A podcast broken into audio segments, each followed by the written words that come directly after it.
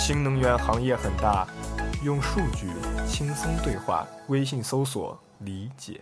这个你刚刚提到很多车企其实出去的时候啊，没有想清楚，也不知道自己为什么要出去。别人出去呢，我也出去凑个热闹。那咱们也知道，当前这个中美啊、俄罗斯啊和欧洲，可能在未来几年都会持续，包括这三年了，也也有受影响。还有又爆发这个能源危机。你觉得这个中国车企啊，当前这个阶段出去，它的机遇和风险？都是哪些？它现在是好的时机出去吗？我觉得现在肯定是时机。总体来讲是机遇大于挑战，因为最大的机遇就是因为智能电动车的技术最早其实是在中美两个地方一起发育，但美国应该来说呢，像特斯拉在智能化上走的比中国要再早一些，但是中国的发育速度非常快，就明显现状已经反超了。因为我们在应用的规模上，对吧？这个确实是领先于美国，领先于欧洲的。所以现在你好不容易利用市场的先启动，斌哥的话叫换道先跑，我们已经形成了产品力的优势。然后中国的制造成本本来在全球是比较有优势的，所以这个时候如果你不出去，哪有比现在更好的时机呢？对吧？你现在 MG 四出去为什么能大卖？很简单呢，因为欧洲同级别除了 ID 三，几乎没有特别有实力的对手，嗯，对吧？那消费者不买，你买谁呢？所以你能畅销。现在包括未来的 SUV，包括比亚迪的唐，包括红旗，在北欧为什么有一定的销量？也很简单呢，你要买这么大尺寸、这么豪华、这么多功能的、续航也还挺好的、性能也很好的电动车，没有太多选择。啊，消费者会去进行真实的比较，然后做自己的明智判断。这个窗口如果过去了的话呢，你这个机遇就没了。因为国外的车企不是傻子，最终，嗯啊，是的。你现在并不是说掌握了人无我有的超级黑科技，我们一定得清醒的理解这一点。很多的网友，特别是年轻的网友，没有完全看到这一点。我们并不是掌握了什么了不起的人无我有的黑科技，对吧？这事儿不是原子弹，而是说我们现在动手快，以快打慢。对，那慢的人，你再给他三四年，他他难道掌握不了这些东西吗？也能掌握这些东西啊。那到时候你又被拖入到一个传统的竞争，那个时候呢，对方拥有品牌优势，拥有主场作战的优势，你打这个仗就会机会就会少一些，这是一个点。但是怎么说呢，也有一个麻烦，就是我觉得你看那个日韩的车在出去之前吧，反正呢，它在国内也是在发育，但是出去的时候呢，它国内也已经，我个人观察还是国内的竞争相对来讲没有中国今天这么惨烈。我觉得中国今天的竞争之惨烈是全球罕见的。我们的很多品牌是一边在国内从零到一，从零到一还没完全做完，就到海外开始从零到一了。我不认为当年的日本和韩国车是这样子。嗯啊，我在东日产的时候，那个老领导叫雅嘎塔，他就是三十岁出头，比我今天还稍微小点的时候就被日产派到了美国。他当年就跟我讲过他自己的故事。他当时好像三十二三岁吧，刚结婚，日产就问他，哎，我们要去美国发展了，我们要跟美国的某大巨头，不知道是克莱斯勒还是福特，组建合资公司，你就被日产派过去吧，你去不去？他犹豫再三，最后还是去了。他其实当时有点不情愿，然后他就成为了日产第一批在海外发展的人。然后慢慢他们在海外花了很长的时间建立起了这个信任和这个业绩。但是前提是日产在日本已经早就成为了日产，啊，然后他才有精力和资源打出去。我觉得国内现在很多的品牌就是说你在两个战线、三个战线一起开战，这时候太考验你的管理能力。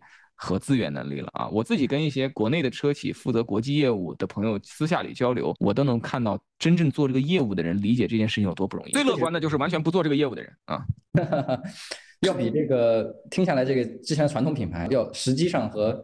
这个辛苦程度上要比他们难得多啊！说到这个出海啊，我们不能只说车出海，其实这个汽车它是一个全球供应链的事情啊，它是一个很很长的供应链的事情。我们也频繁的看到这个车企因为供应链掉队导致这个交付受阻，我们也看过这个特斯拉的马伊隆马斯克因为生产地域睡在工厂。中国的这个新能源品牌如何出海？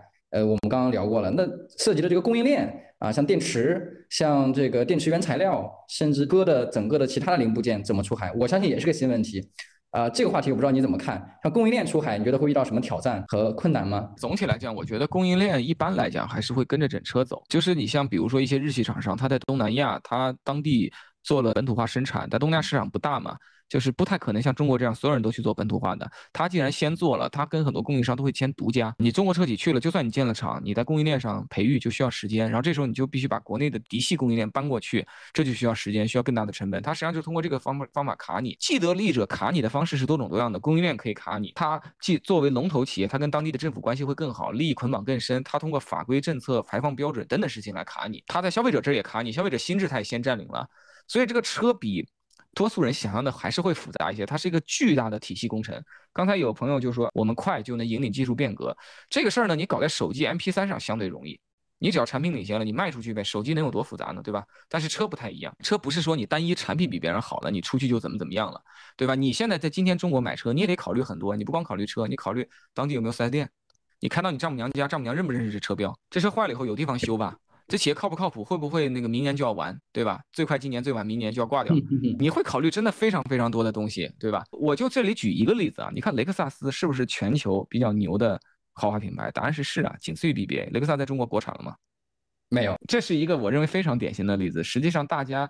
都需要非常谨慎和小心的去做战略决策。你看，英菲尼迪国产了吧？讴歌国产了吧？这两个公司是不是都不太行了？现在在中国，我相信英菲尼迪和讴歌在国产化之前，它的管理层也是相当纠结的，到底是进还是退还是稳，对吧？他们选择了进，但进的结果好吗？没挣到钱，亏本儿，最后的品牌也也毁了。你进一次再出一次，比不进还要伤品牌，对吧？菲亚特在中国是二进攻的，对吧？这个吉普克莱斯勒在中国都是进进出出折腾过的，你这么折腾一下，最后都不会成为当地的领导者品牌。是是，顺着你这个话说，还最后一个话题啊，刚刚讲了，虽然是一个外部的地缘政治也好啊，能源危机也好啊，影响了中国车企出海，但是我相信，那对于出海这件事情，肯定还是有信心的。那我刚刚也看了一下数据啊，对中国车企出海的这些品牌啊，名爵啊、比亚迪、红旗、小鹏、爱驰等，这个月销量除了你刚刚提到的上汽的名爵 MG 确实卖的很好，基本上都在四位数以上。其他的车企都在月销量一百到四百左右徘徊，它跟那些老牌的大众 ID.3、呃雷诺的都也是相去还确实挺甚远的。那根据你的看法啊，中国的车企何时才能真正和这些欧洲的老牌的车企的电动车同起同坐？它的关键的里程碑大概都有哪几个节点呀？我个人说下我的推论啊，这里就完全属于洞察和自己的判断，非常的主观化。我觉得我们在这点上跟日韩会不太一样。日韩呢？它是从低端切入，然后呢，它是主攻这个比较龙头的西方市场。这主要原因是因为日韩总体来讲还是美国的啊，或者关系比较好吧。当他算是自己人，是融入到当时的全球主流的全球化的这个网络链条里的。中国期间的国际情况，大家有目共睹。所以我们肯定不会走他那条路。我个人认为，更像是沿着“一带一路”的这个重要市场，比如东南亚，比如以后的非洲，比如中亚，这都是我们会去的这个地方。中东，甚至南美，这都是我我觉得可以搞的地方。我们的打法，我个人认为，最终大概率会更接近于农村包围城市，包括东欧和俄罗斯。就我们可能不一定能在最发达的市场快速的能够突破，反倒是我认为可能要有耐心的在一些相对不是那么重要的市场、最炙手可热的市场去突破。当然了，西欧我会有点看不明白，有风险有机遇。